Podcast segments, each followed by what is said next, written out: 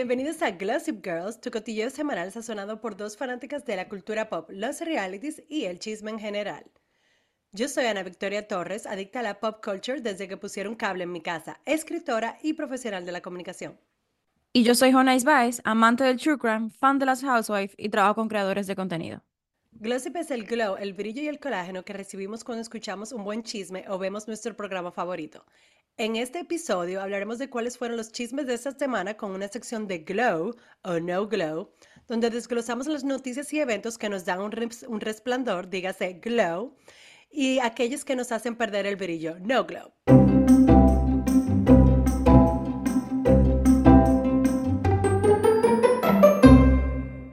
Estos son los Glow o No Glow de la semana. Yo voy a empezar, Ana, con una que a mí me interesa particularmente. Te voy a dar el intro. Talia reveló que vive actualmente con, un, con una enfermedad o un, molesto padecimiento que podrá durarle varios años. Glow o no glow. No glow. ¿Quién, quién, quién, va, ¿Quién va a sentirse contento de eso? O sea, Talia es nuestra reina latina. La reina latina. La verdad que ella tiene un padecimiento súper raro que se llama di que disgu, disguesia. Si no es así, bueno, me perdonan. Y básicamente es que ella tiene un mal sabor persistente en la boca, o sea, el sabor de como de metal o el sabor así como amargo todo el tiempo. O sea, claro que no. Pero ella no se va a morir de eso, pero ella no se va a morir de eso. Yo pensaba que ella tenía una cosa rara que se iba a morir, ah, no, mana, pero tú sabes lo que tú comes tu comida favorita y que te sepa de que a metal, que te sepa sangre. Tú sabes que Talia no come, mamá. Tú sabes que Talia no come. ah, mira, es cierto, es cierto. Tú sabes que eh, no glow, porque esto es un llamado de atención no, o sea, yo pensaba que era como que la mujer estaba hablando que la tipa tenía una, una enfermedad rara que no podía ser, no tenía cura, pero que ya tiene un sabor de metal. Pues eso como, yo tenía un sabor de metal cada vez que yo comía en la casa de mi abuela. Bueno, Ana, pero como quiera, o sea, yo como, como gordita, tú sabes lo que tú cometes algo que te guste y que no te sepa bien. Ella dice que ella lo que tiene, ella lo que hace ahora es que tomar agua con limón y cosas con vinagre y cosas con mucha sal y que para sentirle algo de sabor a la comida. Ok, me siento mal en ese aspecto en el gustativo, pero ella, ella va a sobrevivir. ella va a sobrevivir. Ella seguramente ha sobrevivido. Esa cotilla que se sacaron no fue por, no fue por. Sí, ella, yo no la veo ella de que faja, faja comiéndose 200 tacos y. No, un picapollo. No, estamos de acuerdo. Si, si te pasara a ti, si te, me pasa a mí, personas que le disfrutan dar diente, entonces tú me entiendes, yo estaría un poco. Es más triste el caso. Sería Exacto, entonces no glow para mí, sorry, no. Tenemos que precisar para que la gente no piense que estamos contentos porque ya se está muriendo, algo así. Glow o no glow. Jay-Z le echa boche a los Grammys. Ay. ¿Tú viste eso? Ay, yo lo vi. Primero, glow no glow para mí. Glow, o sea, me encantó. Eso fue como un chisme de Fogarate también. La verdad es que yo siento que después de eso, con menos fe le van a dar ese premio a la pobre Beyoncé. Durante la premiación de los Grammy, que tuvo lugar la semana pasada, eh, Jay-Z se le dio un premio honorario, que es el segundo, la segunda vez que se realiza este premio, que es el Dr. Dre Global Impact Award, nombrado por Dr. Dre, el famoso rapero. Entonces, Jay-Z subió con Blue Ivy ahí, y tú pensabas que iba a decir como que muchas gracias, mi carrera, que lo que... No, él dijo que él, estaba en versión Kanye durante los MTV Music Awards, pero como Kanye lo debió haber hecho, ¿tú me entiendes? Como que la forma de hacerlo de, de Kanye completamente disruptiva, humillando a Taylor Swift y eligiendo el buen momento y haciendo la cosa como se debe, Jay-Z tomó su oportunidad en el discurso para decir, yo no entiendo cómo los números no están funcionando. The math is not mathing. ¿Cómo puede ser que la persona que tiene mayor nominaciones y premios, Grammys, en la historia no ha ganado álbum del año. Y en verdad, en la Where is the lie? o sea, no lies detected. O sea, 100%. Tu boca está llena de sabiduría, hablaste por mil años, Jay-Z. O sea, eh, Beyoncé, Beyoncé ha sido nominada varias veces y ha, sido, y ha perdido por gente como hiper, vamos a decir, blanca. White o sea, mira, perdió una vez por Taylor Swift. Después, Beck. O sea, Beck ese año. Sí, que, que Kanye casi lo tuvieron que agarrar porque estaba loco por subir al escenario. Ese álbum de Beck estaba muy interesante, alternativo, yo me acuerdo. Pero papá, ese no fue el álbum del año. Otro año random que ganó fue Harry Styles, que fue el último año, en el 2023.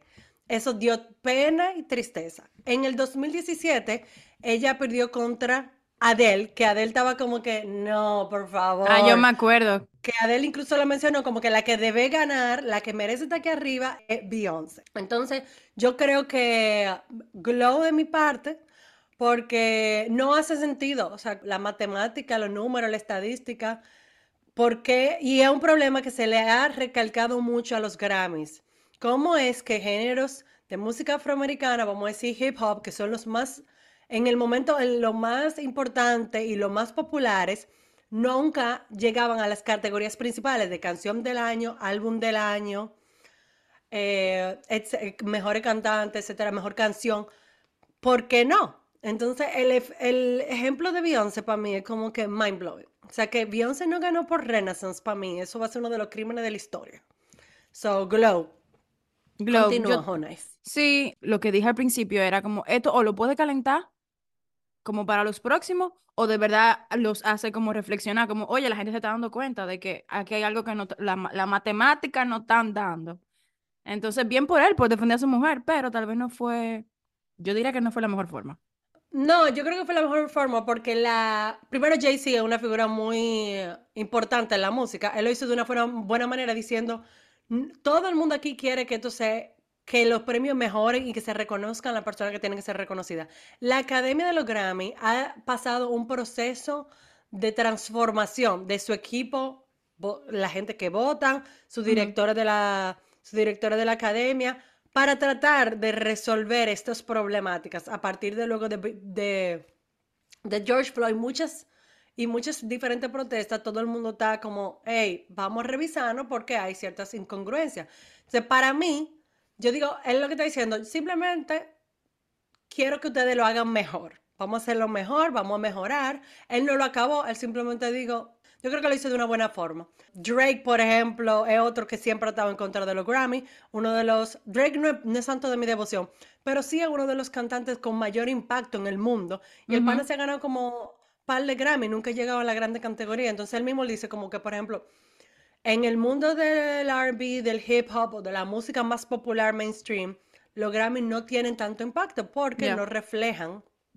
Por lo menos no están ganando los Foo Fire todos los años, no ganó YouTube, una cosa así, porque ahí sí que me hubiese dado un yello a mí. Claro. Continuamos.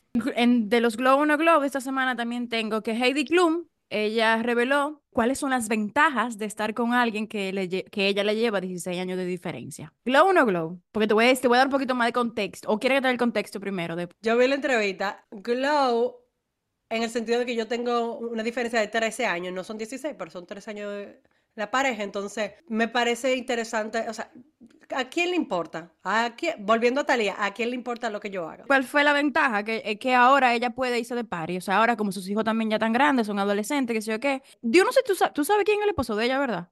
El tipo de Tokyo Hotel. Sí, sí, El tipo de Tokyo Hotel que nunca pensé en ni en mis sueños más locos que Heidi Klum, esta modelo, este, este mujerón, iba a saltar con este, con este señor, o sea... No, y ella diciendo que tú sabes que él es muy sexy, que sé yo cuánto, y las mujeres están detrás de él también, y yo lo vine a buscar, y yo dije, esto es. a este eso mismo. Este tigre. ah, mm. Una de las ventajas de que no, que ella puede salir más, o sea, ella se está yendo de fiesta, y que él la ha ayudado a irse de fiesta. Yo no sé si se, si se están ayudando para irse de fiesta, pero se está yendo de fiesta, esa es la ventaja de ella, tal vez que ella no vivió esos momentos locos en su juventud, pero bien por ellas. Él, ella está como sacándole esa juventud a él y él está también inyectándole juventud a ella. O sea que si ellos están felices, pues mejor. Gracias por eso. Yo creo que ella ha aparecido bastante, porque ella, nada más con esa fiesta de Halloween que ella hace todos los años, tú no me puedes decir que como que ella estaba tranca en su casa orando. Pero tal vez una al año que ella hace, tú sabes, como esa es la fiesta. Sí. Lo que yo sí me parece interesante que ella mencionaba en la entrevista era como que él me eligió a mí, yo lo elegí a él, nosotros decidimos estar juntos, si al final del día nos, no tenemos ningún problema con eso, no entiendo por qué a otras personas le debe molestar. Y eso para mí es como que, ni siquiera una diferencia tan grande, ni ah, en el sentido de que hay parejas, hay parejas que hemos visto que tienen una diferencia de edad muchísimo más grande que hombres y mujeres cuando el hombre es mayor, la gente está acostumbrada como que, ah, eso no es nada, está bien, dale para allá. Pero Yo creo si que mujer es como que, ay. Yo creo que tú sabes que la gente critica más cuando es la mujer que es más grande que el hombre, o sea, eso es así. Y como ella Es tiene mayor. 50 y- mayor, cuando eh, Heidi tiene 51, él tiene 33 o 34 años, a lo mejor la gente está pensando, eh, si él quiere tener hijos, ¿cómo lo va a hacer? Nadie sabe si él no quiere tener hijos y tal vez por eso a él no le, o sea, no le molesta estar con Pero eso ella. es Hay problema mucha, de él. Esos son problemas de ellos dos, pero que la gente, eso es lo que se pregunta y por eso es que la gente critica, porque obviamente está viéndolo de Bueno, afuera. whatever. Ok. Ella divide de ver. Sale un podcast de ella de hace un par de años donde ella decía que J-Lo no puede cantar, que J-Lo es un scam. Like, ¿Glow o no glow, nice? Glow, glow, glow, glow, porque quiero saber más, me interesa. ¿Estás de acuerdo con que J-Lo no puede cantar? Mira, J-Lo es mujer mía. Yo siempre he admirado a J-Lo. Yo, yo tenía todo mi cuarto forrado de Jennifer López, de la verdad. Pero hay que ser sincero, J-Lo no canta. O sea, ella, ella tira su cosita, pero J-Lo no es, no es J-Lo es un, eh, J-Lo es un entertainer. Ella baila, brinca, se despatilla, actúa. De que lo hace al 200%, de que ella es la Whitney Houston, no. Yo creo que ella ha cogido su clase de canto y ha mejorado mucho. Claro. Y, y ha, tú me entiendes, avanzado. Pero esto fue bastante incómodo porque estos comentarios resurgieron a causa de que ellos, la semana pasada, el sábado pasado, fue la host de Saturday Night Live. Y el invitado musical era J-Lo. Wow. Entonces, Eso fue de maldad que se lo hicieron. Claro, momento incómodo durante el read-through y los ensayos, como mientras todo estaba saliendo esto, en lo que ella, eso fue un, un podcast que ella hizo el comentario en el 2020, o sea, ella tenía 24 años. Eh, en el podcast muy bueno también, que se llama Scam Goddess, ellos, ellos y J-Lo no hablaron al respecto públicamente, pero Saturday Night Live le dio la oportunidad de enmendar su error durante un sketch con un concurso que se llamaba de que Why You Say It. Y entonces ahí, que dije, ¿por qué usted posteó en esa foto de Drew Barrymore die? O sea, no eran cosas de verdad, pero pusieron varios ejemplos y en una ellos dice, ok, eh, no debí decir eso, no debí decir un comentario malintencionado o, pu- o publicar comentarios solo por tener cloud, tú ves, para brillar, para querer brillar cuando yo tenía 24 años y no tener en cuenta el impacto que esto podría tener. Entonces, de una manera, ella se refirió al asunto, aunque, se, aunque fue en un sketch. Lo de J-Lo no cantando siempre ha sido un sujeto en Sí. el mundo del entretenimiento. Por ejemplo, sabemos lo de que Ashanti era la que grababa muchísimo de los backtracks. Eh, siempre se ha hablado eso, de que ella a veces dejaban la pista de la persona que había cantado el demo y lo dejaban ahí y no ponían la voz de J-Lo. I mean, mucha Pero yo gente lo ha que hablado. Yo creo que eso nos puede servir a nosotros también como de lección, porque uno está hablando ahora, uno es chiquito, tiene un podcast chiquito, pero cuando seamos famosos y que haya uno esté invitando a fiestas y que nos salgan con un tweet que hicimos de alguien, son cosas que tenemos que tomar en cuenta. Tenemos que Claro, la diferencia es que nosotros ten- Claro, la diferencia es que uno tiene un podcast para hablar disparate que se llama Glossip Girl, con lo que uno habla y se sa- sazona. Ella es una actriz, ¿tú me entiendes? Entonces ahí... Pero ella era, ella era una comediante de la escena de New York, entonces... Sí, Obviamente tú tienes que hacer tu comentario picantoso. Lo que ella nunca se iba a imaginar que iba a estar en Saturday Night Live con J-Lo al lado. Ellos y. J-Lo no, hici- no hicieron ningún sketch juntas, pero hicieron un show promo, un promo en el show. Yo me imagino que J-Lo le dijo, mija, no era la primera en decírmelo, o sea que whatever. Pero qué, qué incómodo ese momento. A mí glow porque, glow porque fue sabroso. Siempre glow. Yo entre, entre los glow no glow también esta semana. Yo no sé si tú, eh, bueno, yo sé que tú sabes, pero sabes que Ben Affleck se ha, hecho- se ha hecho súper famoso con sus memes, como de que estás harto, cansado de la vida, o cansado de J-Lo, o cansado de su trabajo, como que ya no puede más.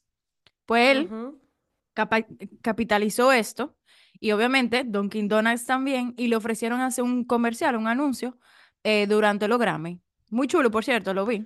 Lo voy a, Pero a esa gente tiene como 200 anuncios ya, ya, o sea, ellos han sacado como 50. Pero ¿Están este?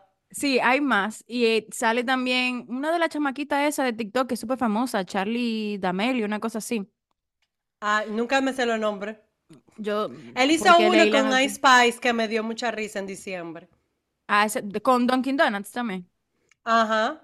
Sobre parece que tiene un era- contrato de un año entonces él. Él es, él es él, es- él tiene acciones en Dunkin' Donuts. ¿Hay él es ambassador de Dunkin' Donuts. Yo digo que él tiene acciones, pero él es Ah. el embajador de Dunkin' Donuts y eh, cara oficial de Dunkin' Donuts. y Es que tiene ¿Sabes que ser, Dunkin' Donuts es, es de Boston y él es, y él es de allá, tú sabes. No, y tiene que ser porque que- cada vez que él sale con una fundita de Dunkin' Donuts, como si se la tuvieran, como estuvieran regalando Sí, por el no. Glow, no me interesa. Ay, hombre, a mí me cae bien él. Yo diría que Glow. Por eso, Me tiene un poco harto con la vaina de Dunkin' Donuts, de verdad. Ya sea ya. Ay, Dios, qué amarga. Dime otra y a ver si es Glow. Ricky Martin vuelve a la actuación, Glow o no Glow. Glow, yo amo a ese hombre. Y el show se ve fabuloso. ¿De qué? Un poco más de contexto. El show se llama Palm Royale y Ricky estará junto a la gran comediante Kristen Wiig, que estaba en Bridesmaid, que estaba en Saturday Night Live. yo sé cuál es. Eh, sí. es una serie, es una serie de Apple TV, o sea que hay dinero. Hay dinero, hay guion, hay producción. Y la trama es que Kristen Wiig es una tipa que quiere como climb, escalar el mundo social de Palm Beach, que es una de las comunidades más ricas de la Florida. Y está tratando de hacer todo lo posible para en- entrar en este club privado que se llama Palm Royale, donde Ricky Martin trabaja y es como un mesero fabuloso, sexy. El elenco se ve súper bien. Está incluso hasta Carol Channing, que es un ícono de, del, del cine y de la televisión norteamericana. Yo vi el trailer, está de todo, lo vamos a subir. And I will be watching porque Ricky Martin glow all the time. Bueno, cuando tú consigas el enlace, tú lo mandas, que también yo creo que yo lo vería. Yo, yo Sí. lo veo. Glow por Ricky. Creo que sale en marzo, si no me equivoco. O sea que todavía falta un tiempecito, pero desde ahora le estamos dando Esa apoyo. claro. Yo lo último que te voy a comentar sobre mi Glow o no Glow, tú sabes que yo veo muchas eh, series de telerrealidad, pero, pero de TLC, que son un poquito más como white trash, que a mí me encanta. Lo bueno es que lo admites, amiga. Lo bueno es que eres honesta contigo misma y con nuestros eh, radio escucha. Ay, sí, me encanta, me encanta todas las franquicias de 90 Days Fiancé, todas las veo, todas las he visto desde hace como tres años. Igual Y que mi entre- mamá. Bueno, pues yo puedo hablar con tu mamá. Pásame su contacto. Hay otra que se llama eh, 1000 Pound eh, Sisters, que son dos hermanas, obviamente, de Claro. de 450 kilos o mil libras, y e- ellos explican eh, como su viaje un poco inspirador de cómo perdieron peso o, o cómo, cómo están tratando de perder peso y no sé qué. Ya eso tiene más de tres años, casi cuatro años, y la más gorda que se llamaba, bueno, que se llama porque está viva, Tammy, rebajó, o sea, ella, ella pesaba como 700 libras al final, así de que ya, ella estaba ya en un lugar para que se muera. La cuestión es que rebajó, pudo también, como rebajó por su cuenta, le hicieron una, una operación y rebajó más. Entonces ahora, obviamente, como todos los obesos, tienen mucha piel. Entonces la gente la está acabando en internet porque Ay, tiene no. piel colgándole y es como, señor, y ella no, cogió su micrófono. señores, no, Glow. ¿Por qué es que No, somos Glow. así? Ella cogió su micrófono y le, y le, repo- y le dio un ramplimazo a todo el mundo en las redes sociales, como mi hermano. Esto es parte de mi viaje, de mi, de mi journey No, bajando porque de mi- mi peso. o vida sea, estaba en peligro. Esto no es un relajo. Entonces la gente se, la critica porque está gorda, la critica porque rebaja y la critica porque tiene pellejo. ¿Cómo así? Como quiere malo, como quiere hablan de mí. La verdad que sí, a, a na- nadie ha visto la serie, a mí me gusta. Es, es muy white trash, pero es muy entretenida, a mi gusto. Muy entretenida. Es en TLC, Ah, yo creo. que mi mamá la ha visto esa y yo la he visto con ella y es como algo que tú no quieres ver, pero tú no puedes mirar. Es como un accidente, tú Exactamente sabes. Tú no puedes parar de verlo. Es ah, hipnotizador, para decir lo mínimo. Es exactamente eso. Gracias por describirlo así. Ok, glow o no glow. Este es un throwback de un pleito viejo, pero que yo creo que todos nosotros como millennial nos vamos a sentir identi- identificados con este tema. ¿Ustedes recuerdan Ujú. la serie Charm, Claro que Embrujadas? sí, claro que sí, Que le daban en tilantillas, gracias. claro que sí. Eh, bueno, Shannon Doherty, que era Prue en la serie original, acusó a Lisa, a Lisa Milano, que era Phoebe, de ser la causa de su despido de Charm. Como ustedes saben, en Charm, al principio eran las tres hermanas originales y luego de varias temporadas, y que cuando la serie era, estaba en su apogeo, un éxito, sacaron a Shannon Doherty y la despidieron y pusieron a Ross McGowan, que es la tipa que luego hizo todo, bueno, se casó con Marilyn Manson, tuvo la situación con, eh, oh my God, el tipo este que violaba y mataba a todo el mundo. Weinstein, Weinstein, Dios mío. Ay, Dios, mataba, Weinstein mató. Ah, no, no mató ya. Mira, ya yo le estaba tirando. Muchacha. Ahora sí que yo no sabía. Harvey Weinstein. Ok. Bueno, el punto es que tú sabes que hacen todas esas, esas conferencias ahora como de Comic Con y cosas así. Sí. Durante uno de esos eventos, eh, Shannon en un foro junto a Rose McGowan y Piper, que era, se llama Holly Mary Combs, eh, habló de cómo Alisa Milano manipuló a la producción, se sentía celosa de que Shannon Doherty era la mayor estrella, como sabemos, Shannon Doherty estaba en Beverly Hills 90210, Sí. Brenda, Brenda Walsh, y era, era una estrella grande, ¿tú me entiendes? Entonces ella era la, como la, la, la prota de la serie. Y Alisa Milano le hizo, hizo que, básicamente le dijo a producción, si ustedes la, la sacan a ella, me sacan a mí. Y si no la sacan a ella, yo lo voy a demandar a ustedes. Y comenzó a inventarse muchísimas cosas y no necesariamente inventarse, pero a crear una situación conflictiva que al final no dejó otra solución que despedir a Shannon Doherty. Shannon Doherty de por sí ha tenido una, vamos a decir, una reputación de una persona problemática. Ya en Beverly Hills 90210, si tú te recuerdas, cuando si tú ya te ves la serie, Sí. ella se fue de la serie en medio del apogeo también. eh, mandaron a Brenda de que a, a Inglaterra estudiar actuación No me acuerdo. y la, saca, y la sacaron así. Porque ella tenía muchísimos problemas por llegar temprano, que sé yo qué, bla, bla, Y ella ha tenido siempre como una mala fama de, de actriz problemática. Que ahora, en revisi- revisando la- el contexto actu- actual y como uno sabe cómo ha sido la cosa en Hollywood, uno se da cuenta que muchas veces era que la gente te- tenía un problema o era maltratada, qué sé yo qué, y que, que llevaron esas situaciones conflictivas. No diciendo que ella tenía la razón, pero pero el punto que ella hizo esas declaraciones, obviamente Alisa Milano dijo de que esto es revisionist history, ellos quieren cambiar la historia ahora porque le conviene, pero eso no fue lo que pasó, o sea, se hicieron investigaciones, bla, bla, bla. Entonces ellos estaban en un tirijala, tirijala. Lo que a mí me pareció interesante fue que Sharon Doherty hizo ese anuncio con el apoyo de las otros miembros de Charms, Rose McGowan y Holly Marin Combs. Todo comenzó con un podcast que ella hizo con, con Piper, Holly Mary Combs, en el que ya hablaron de eso, en el que hablaron de todo eso. Y ahí en ese podcast, Holly Mary Combs valida lo que ella estaba diciendo. Entonces, ¿tú me entiendes? Ahí es como... mm, mm, mm. ¿Sabes qué? Se me parece un poco, bueno, no es Hollywood, Televisa, pero eh, el lío de cómplices de rescate cuando quitaron a Belinda y pusieron a Daniela Luján.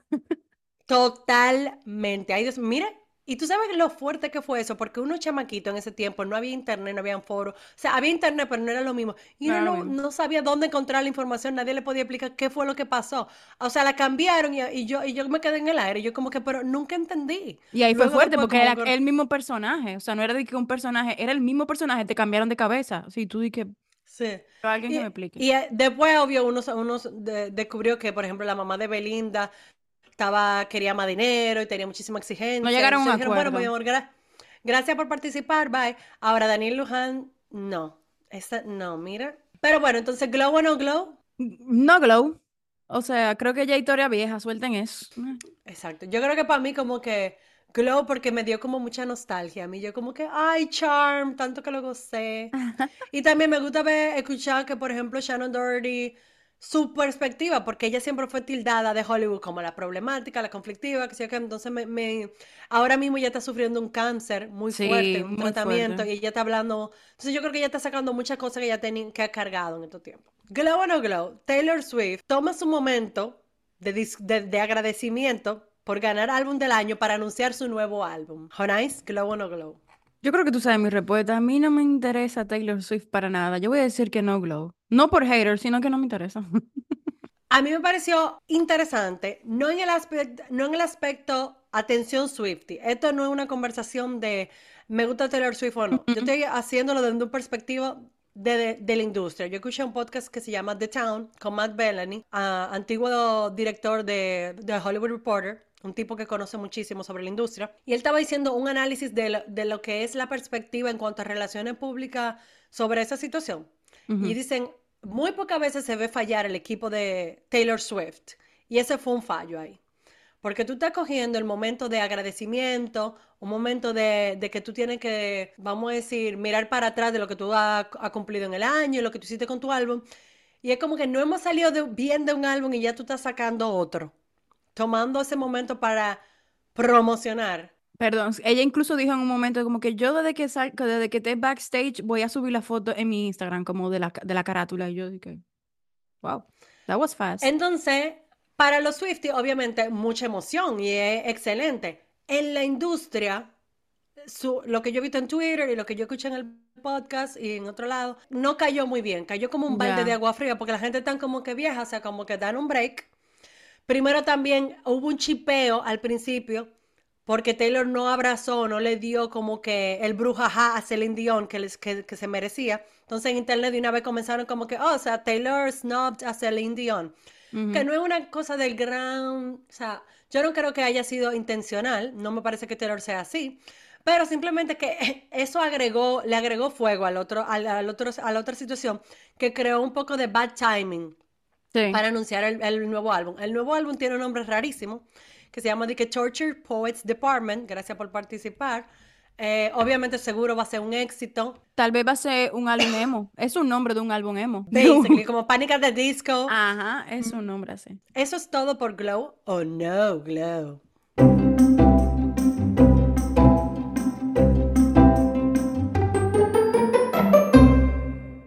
Ana, yo quiero tomar este momento para hacerlo público, algo que te dije en privado. Quiero disculparme. Es una disculpa, eh, quiero disculparme porque siento que Soy todo subestimé, oídos. Soy todo oídos. subestimé tu poder de elegir un buena, una buena mm, reality. No entiendo por qué, porque yo te enseñé Vanderpump Rules y te enseñé todas las houses. No entiendo Sí. por qué tú estás subestimando. No sé, ta- tal vez era porque estaba viendo mucho al mismo tiempo y no quería entrarle, pero decidí darle esa oportunidad. Di que a- es la vagancia, di que es la vagancia.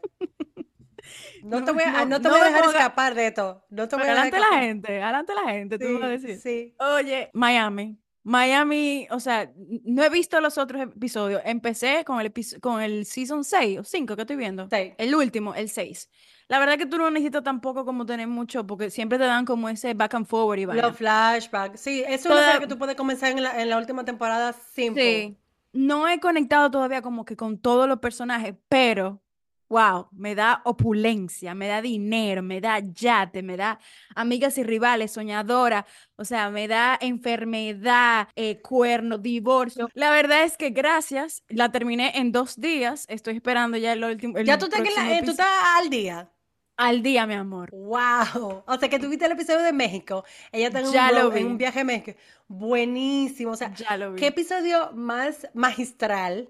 En el sentido de que tenemos toda la emoción de Gertie, que nuestra reina haitiana. Me encanta porque hay mucha representación latina. Pero Kiki también mundo. haitiana. Hay dos Sí, haitianas. exacto. Ok. Exacto. Ella tiene cáncer y ellas van a, a Ciudad de México y van a donde la Virgencita de Guadalupe a orar y todas las mujeres en un momento sumamente emocional donde Alexia, que es una cubana, habla de cómo ella se apoyó en la religión y lo importante que es la religión en la cultura latina. eh, cuando su hijo tuvo un accidente y por eso ella quería traer a Gertie ahí. Y un, un momento maravilloso en la iglesia. O sea, no, yo estaba mal ahí, pañuelos, Ujú. llorando, moquillo, todo. Bueno, yo no llegué ahí, pero sí. Bueno, pero que como ya yo estoy conectado con esa gente, yo tengo de sí, seguido las es. vainas. Gertie, desde es. que comienza a hablar del cáncer, yo te dije. eh, mala, grave. Mire, yo ni siquiera puedo pensarlo ahora mismo porque me, me pongo así como que sentimental. Yo la amo a ella. Y entonces después se fueron a. A A Xochimilco. Choquimiqui, a Xochimilco. Xochimilco. Yo no sé, Chocochiqui. perdón. Perdón a nuestros. Perdón a la cultura mexicana, Dios mío. Que A Karina, que ahí. nos está escuchando eso. Shout out Karina. Y a Jesús también. Y a Ay, Jesús. Bueno, el Eh, punto es que ellos están ahí. Me encanta de que Venecia, Bueno, me parece es, es más colorido. Más colorido. más divertido que la góndola de Venecia. Claro, Y totalmente. te dan comida en esa góndola de Venecia. Eso, eso es una trampa de turista, no Eso es para tu vaina. chulearte ahí, para tu chulearte y para tirarte fotos. Pero la de, en la de Xochimilco tú bebes, tú comes. No, excelente. Y ahí en esa, en esa góndola se arma de todo ahí. Lisa Hustings, Hustings, whatever, que, o sea, otro ejemplo de privilegio, de conectado de la realidad. Ella comenzó, pasa- estaban pasando por el río y comenzaron a, ver una casa que habían unos perros. Los perros, unos perros normales, nada del otro mundo. Y ella comenzó a tirarle comida a los perros. Que si ella le hubiese dicho, que como que, ay, mira, vamos a dar un- un- un, una merienda al perro. Ok, no. Pero ya está como que esos perros parece que tienen hambre, qué sé yo, qué están Mal pasando, cuidado. la mil y una. Y lo que dice Kiki es, yo en Haití, mi familia vive así. Yo no entiendo que lo que ella está hablando de los animales, como que ella algún día le ha dado comida a su perro. Si es su niñera que alimenta a su perro, esa mujer nunca ha cuidado a un animal en su vida.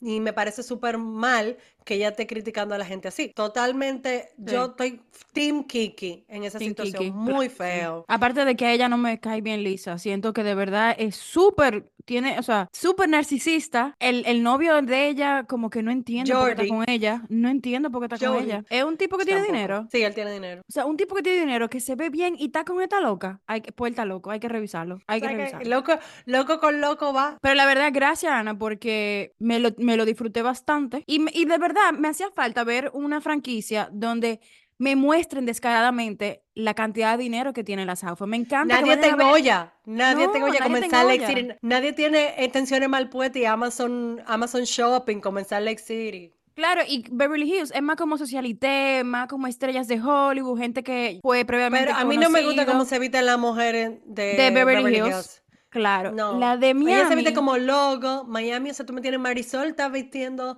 Chanel Couture, vaina bellísima. O sea, aquí tenemos lo web, tenemos, es un poco O más sea, interesante. sus actividades es ir a ver yates y no cualquier yate, o sea, y me encanta, me encanta que me los retrieguen en la cara, o sea que de verdad, La Miami, opulencia. You are doing it, keep Sí, going. Miami. El que no está viendo Miami, pónganse en eso, que está buenísimo. Y recuerden que nosotros le podemos mandar los links para verlos si ustedes no saben por dónde comenzar. Beverly Hills, Me gustó el están en. Barcelona.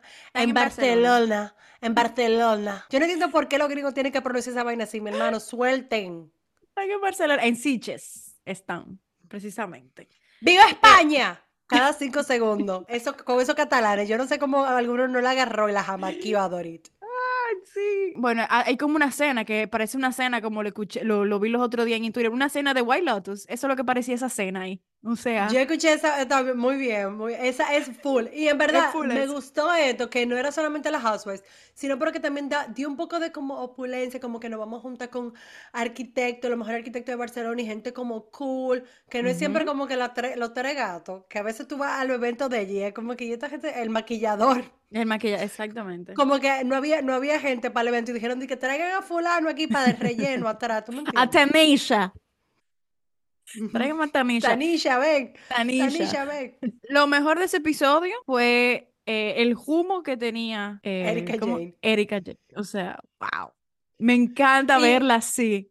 Señor, y hay borrachos y hay borrachos, porque por ejemplo, Erika borracha aquí ya, not Sí, fun. not fun. Erika borracha, in a happy mood, loving it, O sea. loving it. Me encantó. La tipa, primero demuestra lo inteligente que ella es, el conocimiento que ella tiene después de que está casado por tanto tiempo con su viejo, O sea, lo mínimo, o sea, que tú te Por algo empapes Cónchale. porque tiraste ese, tiraste ese saco de sal Esa encima. momia. Bueno, pero nada, seguimos. No, muy divertido. Lo mejor fue ella, de verdad, de todo el episodio. Y su ella dice, frase. Merce is in the purse. La verdad es que si Yo tú no lo estás viendo, no lo vas a entender, pero es que Merce son las cenizas de un amigo de, de Sutton, una de las cast members, y lo pusieron en una, en una cartera. En Entonces, Ziploc Merce, primero. que es el nombre, is in the purse. Que wow. wow. No, o sea, fue- tú fue- saltas eso en una cena y decís eso delante de la gente. Love it.